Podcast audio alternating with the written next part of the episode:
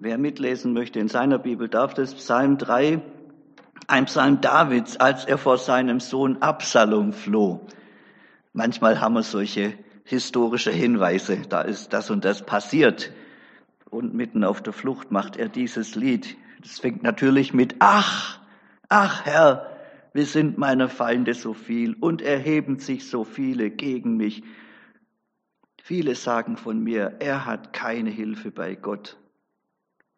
Aber du, Herr, bist der Schild für mich. Du bist meine Ehre und hebst mein Haupt empor. Ich rufe mit meiner Stimme immer wieder zum Herrn, so erhört er mich von seinem heiligen Berge. Ich liege und schlafe und erwache, denn der Herr hält mich. Ich fürchte mich auch nicht vor vielen Tausenden, die sich ringsum wider mich lagern. Auf, Herr, und hilf mir, mein Gott, denn du schlägst alle meine Feinde auf die Backe und zerschmetterst der gottlosen Zähne. Bei dem Herrn findet man Hilfe. Dein Segen komme über dein Volk. David ist mal wieder auf der Flucht. Das sagt die Überschrift. Aber das ist ja nicht alles. Also ich stelle mir unser Leben so vor wie so ein großes Fass. So ein Regenfass, ja, so ein Regenwasserfass. Aber in diesem Fass kommt nicht nur Wasser rein, da kommt alles rein. Man könnte auch sagen, das ist unser Herz, ja, dieses Fass. Da kommt alles rein. Oft auch viele Sachen, die nicht zusammengehören. Und dann fängt es an, da drin zu rumoren. Und in Krisenzeiten, da kommt es dann dazu, wie man so schön sagt, der letzte Tropfen vollends. Dann kommt es fast zum Überlaufen und es kocht über und es macht uns kaputt. Und alles, das ist das Furchtbare. Alles, nicht nur das aktuelle Problem, sondern dann kommt alles raus bis zum letzten Bodensatz und, und alles fließt über uns runter. Und dann gnade uns Gott. Und davon spricht dieser Psalm. Da gab so viel, was auf der Flucht rauskam. Gell, wenn es uns gut geht, dann haben wir den Deckel drauf auf diesem Fass. Aber jetzt ist er auf der Flucht, jetzt kommt der ganze Dreck raus. Und ich habe fünf Sachen hier, was da alles rauskam. Also immer auf der Flucht, das hat's ja vorhin zum Überlaufen gebracht, das Fass. Menschen, die einem zu stark sind, Demütigungen. Und dann, ich glaube, der Bodensatz da unten, das war sein Versagen als Vater die Ausweglosigkeit, in die ihn das führt und dann die Glaubenskrise. Die macht's dann noch richtig brutal.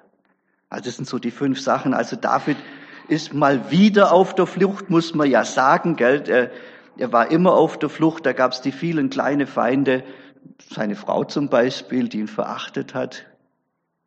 Seine erste Frau, die Michael, die war zwischenzeitlich zwangsverheiratet an einen Menschen namens Palti. Und der war auch dann sein Feind. Der wollte seine Frau dann ja die Michael nicht wieder hergeben. Und der David holt sie sich zurück und hat zwei Feinde dazu gewonnen, den Palti und die Michael, die verachtet ihn, die verlacht ihn. Da steht auch diese kleine Nebennotiz, die hatten auch keine Kinder zusammen. Ich glaube, da lief gar nichts mehr zwischen den beiden. Furchtbar so ein Ehestreit. Dann war da Nabal, der hätte ihn eigentlich versorgen müssen hat ihm die Hilfe verweigert und jetzt auch sein eigener Sohn Absalom. Er, er hat Feinde ohne Zahl, wie er ja sagt in Vers 2, ach Herr, wie sind meiner Feinde so viel, so viele und erheben sich so viele gegen mich. Und in Vers 7 spricht er von Tausenden. Das war dann die Verfolgung durch Absalom. Da waren wirklich Tausende von Soldaten hinter ihm her. Zuerst war es ja so bei David, gell, er musste vor seinem Vorgänger, dem König Saul, fliehen und es war so schrecklich. Wenn, er, wenn der Saul den David nicht erwischt hat, dann hat er kurzerhand das, das, die ganze Stadt umgebracht, wo der David als letztes Unterschlupf gesucht hat. Das war furchtbar. Das war so schlimm, dass er ins Ausland fliehen müß, musste. Hat es ist wie wenn heute einer aus der Ukraine nach Russland fliehen muss. Da wäre, dass er in Russland sicherer ist als in, in der Ukraine. So schlimm war das. Da gab es immer Krieg zwischen Israel und den Nachbarländern und der David hat sogar Krieg geführt. Jetzt wird es in seinem eigenen Land so schlimm, dass er im Ausland noch sicherer ist. So ging es dem. Seine ganze Familie musste mitnehmen ins Exil, auf der Flucht. passieren so schreckliche Dinge, dass die Leute oft ihr Leben lang nicht davon erzählen können. Das ist so schrecklich. Ich hatte eine Englischschülerin in Japan, eine alte Frau, die hat 1945 äh, im, im äh, März die Atom, äh, nicht die Atombombe, sondern die äh, Bombardierung von Tokio erlebt. Da sind ja mehr Leute gestorben als in Nagasaki und Hiroshima zusammen. Da war die. Und am nächsten Tag kam ihr Cousin, äh, kam ihr Vetter rein, Cousin genau, kam rein und hat sie gerettet, hat sie auf seinem Rücken rausgetragen und sagte zu dem kleinen Mädchen, mach die Augen zu. Und sie hat die Augen aufgemacht. Und das also diese kleinen äh, Polizeistationen, das ist so fünf auf fünf Meter, so ein Häuschen, da sind die Leute reingeflohen vom Feuer. Die waren zu Kohle verbrannt. Das musste sie als kleines Kind sehen. Da sind sie über eine Brücke, sagt sie. Da hast du kein Wasser mehr gesehen. Da waren bloß Leichen. Da konnte die ihr Leben lang nichts davon erzählen. Und dann als alte Frau hat sie gesagt, ich muss es der nächsten Generation weitergeben. Das muss jemand hören. Ähm, also da erlebt man Sachen, die sind einfach furchtbar und die begleiten einen das Leben lang. Der David war doch jetzt kein brillanter König und alles in alles Freude, Friede, Eierkuchen. Der hat Flucht am Anfang erlebt. Der war nie mehr der alte, das alte Hirtenbübchen. Der war kaputt fürs Leben. David. Dann hat er sein Leben lang viel zu starke Menschen um sich herum gehabt. Wir stellen uns das so vor, hat er war der König, der hat die Macht gehabt, der hat überhaupt keine Macht gehabt. In der japanischen Geschichte gibt es sowas ähnliches wie Bürgerkriegsgeschichte bei uns. Ja, in Deutschland, das ist interessant, da hat ein König überhaupt nichts zu sagen gehabt, da waren es die Generäle. Ja, und da gab es einen alten General aus der Zeit vom Saul, äh, das war Abner, der wollte natürlich den einzigen Überlebenden vom Saul zum König machen. Da gab es da ein Riesentheater. Dann hat er die Seite gewechselt. Dann hatte er diesen Abner, diesen starken General auf seiner Seite. Sein General, der Joab, der wollte das nicht. Der hat den Abner kurzerhand umgebracht.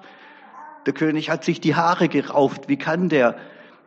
Der König hat selber äh, Amasa zum Beispiel eingesetzt, auch als General. Abner hat ihn auch kaputt gemacht. Die haben gerade gemacht, was sie wollten. Die haben sich gegenseitig umgebracht.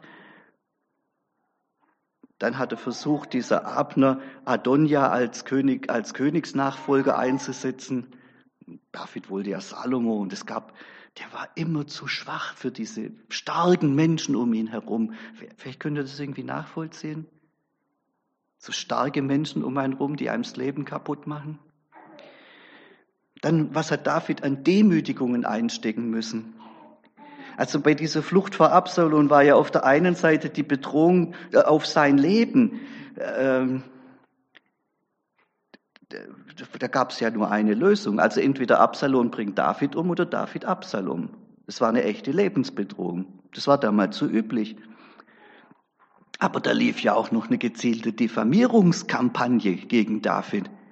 Der Absalom wusste nichts Besseres zu tun, als am helllichten Tag Zelte aufzustellen auf dem, auf dem Palast oben. Und da hat er die ganzen Frauen vom David her zitiert und hat eine nach der anderen mit der, mit der Sex gehabt, da alle zugucken konnten. Ja, was ist das für eine Message? Was ist der David? Der kann ja nicht mal seine Frauen beschützen. Ich bin der König jetzt. Ich mach's mit den Frauen von meinem Vater. Und der David ist ja gar kein richtiger Mann. Ich bin der richtige Mann. Das war die Message. Und die Leute mussten zugucken. Hat es doch brutal, was das für eine Demütigung ist. Und dann geht er raus aus der Stadt. Ihr kennt die Geschichte vielleicht. Und läuft da ein Weilchen auf der Flucht. Und, äh, und dann kommt einer aus einer Stadt und, und wirft ihn, verflucht ihn, du Bluthund, du Drecksack, du wirft, läuft auf der anderen Seite vom Fluss und wirft immer wieder Dreckbollen rüber und, und, und verflucht ihn und verwünscht ihn und beleidigt ihn. Es war so brutal, was der Mann alles einsteckt hat.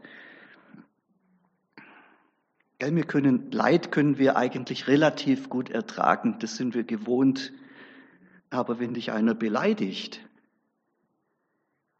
wenn Menschen schlecht über uns reden oder wenn andere vorgezogen werden, vor mir bevorzugt werden, anerkannt werden und ich nicht, wenn man zu Unrecht beschuldigt wird, Oder gar wenn man zu Recht beschuldigt wird, da bin ich ganz schlecht bei dem Thema.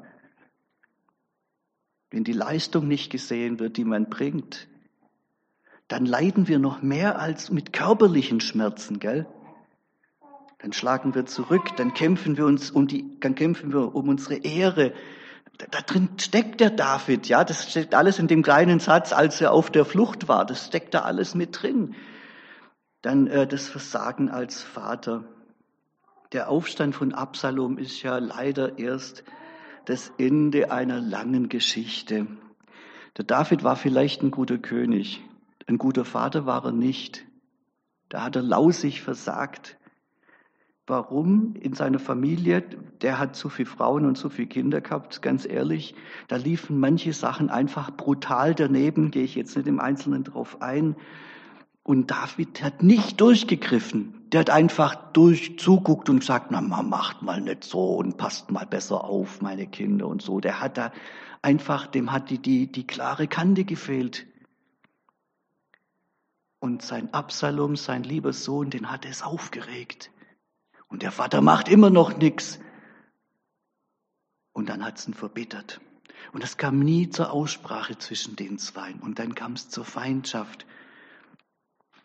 Diese Verbitterung trieb den Absalom praktisch in Aufstand gegen seinen Vater. Der hat nämlich gewusst, die anderen denken vielleicht, was für ein toller König er ist. Ich weiß, was das für einer ist. Der taugt doch nichts fürs Land. Ich mache das jetzt. Ich bin ein besserer König. Und dann trachtet der Absalom ihm, sein, sein lieber Sohn trachtet ihm nach dem Leben. Was ist das für ein Dilemma, wo jetzt ein Vater drinsteht? Der David ist so nicht blöd, der weiß das doch, was jetzt kommt. Der weiß, entweder ich bringe meinen Sohn um oder mein Sohn bringt mich um, sonst gibt's keinen Frieden im Volk. Sonst gibt's endlose Jahre von Bürgerkrieg. Das wird nicht einfach gut. Der ist, sein Versagen als Vater, wo er da hätte früher mal durchgreifen müssen, hat jetzt zu, einem, zu einer ausweglosen Situation geführt.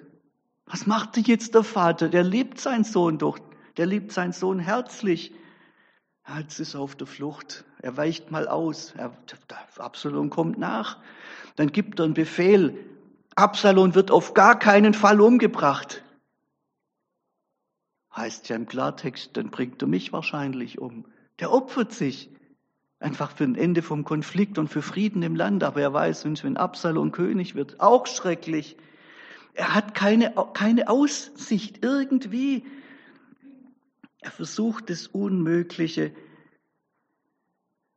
Der Joab, dieser Böse, der ihm zu stark war, das war auch ein kluger Mensch. Der hat es auch gesehen, sein Feldherr. Und als der Absalom erwischt hat, den hat's ja irgendwie einen Baum reindreht mit seinen Haare, gell? Da hing er dann. Da hat der, der Joab gar nicht lange überlegt und hat ihn einfach ermordet. Jetzt könnte man sagen, der böse Joab. Der Joab war klug. Der hat gesagt, entweder David oder, oder Absalom. Sonst gibt's jahrelang Bürgerkrieg und Tausende von Menschen müssen sterben. Da bringe ich doch lieber den Lumpen da um. Ja, das war die Lösung. Es war furchtbar. Ja, Joab hat gewusst, wenn, wenn ich das im König sage, dann bringt er mich um. Dann hat er einen Schwarzen geschickt. Ja, die haben einen Schwarzen im Heer gehabt. Sie waren, die waren noch nie gut gestellt. Hat er den hingeschickt zum David, der soll es ausrichten. Weil die Chance war groß, dass er sofort erschlagen wird. Das war üblich damals. Einer, der schlechte Nachricht bringt, wird erschlagen. David hat was ganz anderes auf dem Herzen gehabt. Er geht hoch in sein Zimmer, der zittert am ganzen Leib, der schreit, mein Sohn, mein Sohn Absalom, mein Sohn, mein Sohn. Wollte Gott, ich wäre an deiner Stelle gestorben. Und in dem Ganzen kommt jetzt so eine Krise, die ist noch obendrauf schlimmer als alles andere in dem Ganzen. Ich sage immer, Nicht-Christen haben auch Probleme, aber Christen haben dann obendrauf noch ein besonderes Problem. Wo ist denn jetzt mein lieber Gott, mein lieber Vater? Ein Nicht-Christ sagt, oh ja, gibt keinen Gott, das ist auch kein Problem. Aber für einen Christen, wo ist denn jetzt der Gott, wenn er halt nicht hilft? Vers 3. Viele sagen von mir, er hat keine Hilfe bei Gott. Und der David denkt sich vielleicht, genau so ist es doch. Gott ist doch auch egal. Und die Not, die dann kommt, diese Glaubensnot oder dieser Zweifel, das ist brutalste von allem. So, das ist die Situation. Das steckt alles in diesem Psalm drin. Vielleicht könnt ihr euch bei einem von den Punkten oder bei mehreren ja einsortieren. Was können wir von David lernen? Das ist jetzt die wichtigere Frage, ganz kurz. Vier Punkte. Er bleibt im Glauben. Eine Folge davon ist, er ist demütig. Eine Folge davon ist, er hat Frieden. Und eine Folge davon ist, er kann segnen. Der dreht das Ganze einfach rum. Und was, was können wir da von ihm lernen, dass der das Ganze umdreht? Als das Erste, er bleibt im Glauben. Warum hat David eben nicht seinen Glauben verloren? Und wie können wir heute den Glauben bewahren? In so blöde Situationen, wenn es fast überläuft. Das erste ist, dass wir ein paar Sachen verstehen müssen.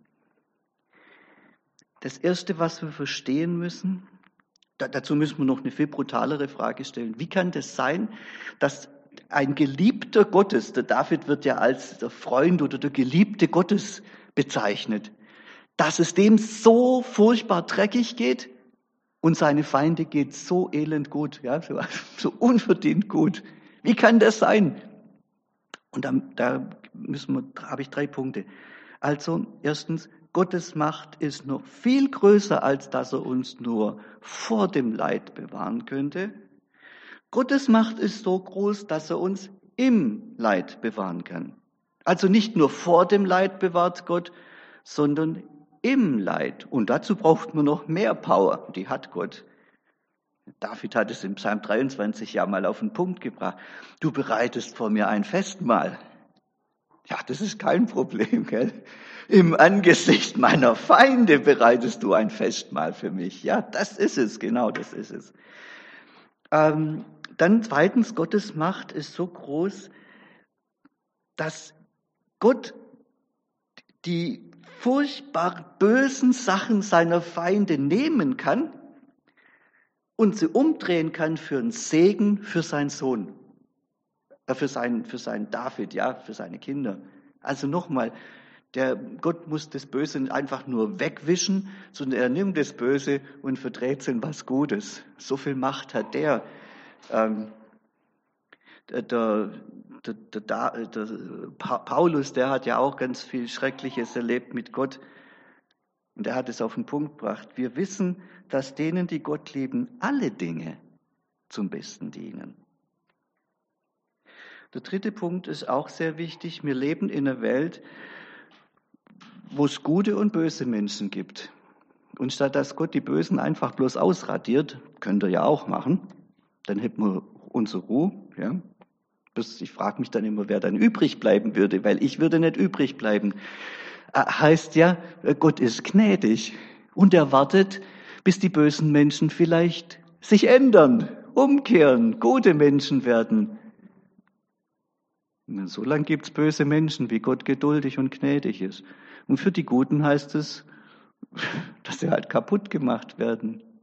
Also nochmal, Jesus hat in seiner Geduld und in seiner Liebe das Böse getragen, das hat ihn umgebracht. Wir sind seine Nachfolger. Das heißt, wir werden am Bösen der Menschen leiden, damit die auch noch gerettet werden könnten. Also diese logischen Überlegungen sind natürlich wichtig, aber viel wichtiger ist natürlich, dass man das macht, was David gemacht hat. Das tat im Kopf ist wichtig, ja, und dann ist aber auch wichtig, dass man den Mund aufmacht. Er schreit zu Gott in der neuen evangelistischen Übersetzung heißt, immer wieder schrie ich zum Herrn. Kernsatz, den sage ich zweimal. Der Glaube vollzieht sich im Schreien. Lass raus. Das sage ich immer wieder bei den Psalmen. Der Glaube vollzieht sich im Schreien. Schreien ist unkultiviert, unbändig, vielleicht auch unanständig, ganz und gar nicht worshipmäßig.